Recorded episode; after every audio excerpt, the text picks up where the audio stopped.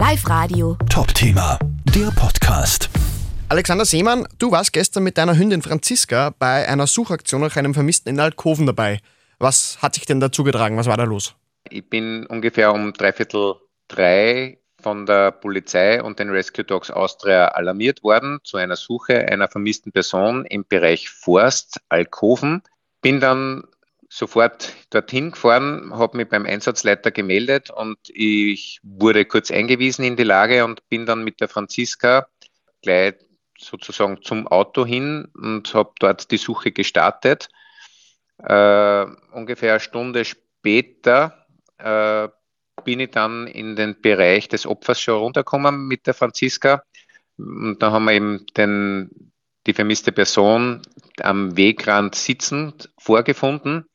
Und ich habe dann erste Hilfe geleistet, habe die anderen Kräfte äh, noch alarmiert und der Samariterbund ist dann mit der Feuerwehr und einem Geländefahrzeug zu uns zum Opfer gekommen und da wurde er dann äh, vor, also erst helfermäßig versorgt und zum Notarzt äh, nach oben gebracht worden.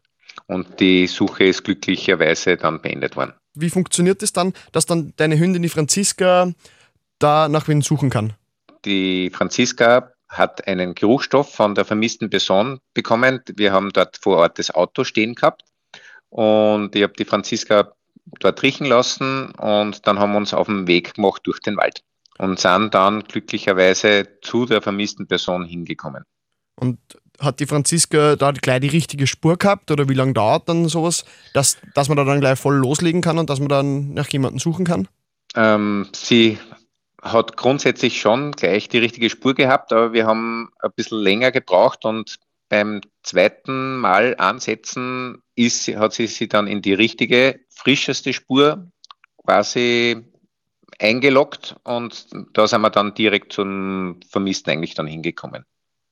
Wie viele Leute waren da gestern dabei? Es waren total viele Einsatzkräfte vor Ort. Äh, es waren mit mir auch die Rescue Dogs Austria äh, aus Leonding mit alarmiert als Suchhunde. Es waren die äh, Suchhunde der Polizei vor Ort. Es sind dann die verschiedenen Feuerwehren im Umkreis von Alkoven alarmiert worden und die waren dann auch schon alle vor Ort und hatten zu suchen begonnen. Und der Samariterbund von Everding. Wie ist es dem Vermissten ergangen, wie Sie es dann denn gefunden habt?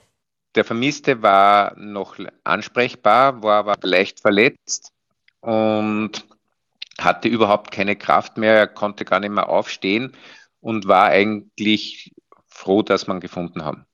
Und wie schön ist es dann, wenn man da einen Erfolg hat, auch für die Franziska? Oder wie wird die dann auch belohnt in irgendeiner Art und Weise? Ja, die Franziska, äh, es kommt total selten vor, dass man wirklich bis zu dem Opfer direkt hinkommt. Und die Franziska hat dann sozusagen die Knacker von dem vermissten Opfer bekommen. Und das ist natürlich für mich als Hundeführer auf der einen Seite eine äh, Riesenbestätigung auch für einen Hund, für die Arbeit und für das Training, das man macht. Und weil das einfach total selten vorkommt, dass man wirklich bis zum Opfer hinkommt und das Opfer direkt findet. Also es ist wirklich 1 zu 50 ungefähr. Wie läuft leicht das sonst ab? Hunde sind im Prinzip im, trotzdem ein Lebewesen und sind auch fehleranfällig, genauso wie der Hundeführer, der hinten an der Leine hängt, äh, fehleranfällig ist. Man kommt oft nicht wirklich bis hin. Es sind dann andere Umstände, dass die Person in einen Zug eingestiegen ist, dass die Person äh, vielleicht von einer Brücke runtergehüpft ist. Es gibt wirklich verschiedenste Szenarien, warum man nicht ankommen kann. Oder weil einfach der Hund bei irgendeiner Stelle keinen Geruch mehr hat, weil sie dort aus natürlichen Gründen de, der Geruch einfach aufgelöst hat. Das ist mit der Sonneneinstrahlung, starker Wind zum Beispiel. Das sind alles Kriterien, die das natürlich auch beeinflussen. Das heißt, solche äh, Suchhunde wie auch die Franziska geben dann oft den richtigen Impuls und geben die Richtung vor und leiten praktisch diese Suchaktion dann in eine gewisse Richtung und wo man dann halt dann oft dann die Menschen findet. Ja, genau, das stimmt. Also das, die, diese Man-Trailing-Hunde oder Personenspürhunde äh, haben grundsätzlich die Au Hauptaufgabe, dass sie mal eine Grobsuchrichtung vorgeben. Man weiß ja oft nicht, das Auto steht dort abgestellt und in welche Richtung ist die Person weggegangen. Und man kann ja nicht 360 Grad alles durchsuchen. Und mit den Main-Trailing-Hunden hat man halt den, die Möglichkeit, eine Hauptstoßrichtung einmal herauszufinden. Und wie lange braucht man generell, mit so, dass man so einen Hund so trainiert, dass er dann auch Menschen suchen kann? Oder wie läuft da so ein Training ab? Ähm, die Ausbildung für solche Hunde dauert circa drei Jahre. Also die Hunde sind zur Einsatzfähigkeit ungefähr drei Jahre alt. Man beginnt schon im Welpenalter von zehn Wochen ungefähr. Und die Ausbildung zieht sich halt dann bis zum dritten Lebensjahr, dass man dann fertig ist. Und was muss man da machen? Wie trainiert man solche Hunde? Trainieren äh, tut man solche Hunde äh, mit viel Spaß und konsequent. Aber es ist auf jeden Fall sehr, sehr aufwendig und, und langwierig, weil man einfach wirklich äh, gerade dieses Zusammenspiel Hundeführer und Hund trainieren muss. Weil der Hund ja selbst grundsätzlich ja suchen kann und weiß, wie er seine Nase einsetzen muss.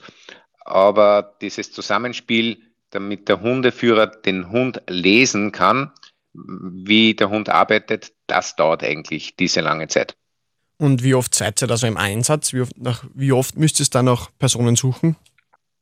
Heuer ist schon öfter, also im Schnitt sind es zwischen 27 und 35 Einsätze im Jahr. Alexander Seemann, Hundeführer und mit seiner Hündin Franziska waren gestern die großen Helden bei einer Suchaktion. Danke für das Interview. Dankeschön. Live Radio. Top Thema, der Podcast.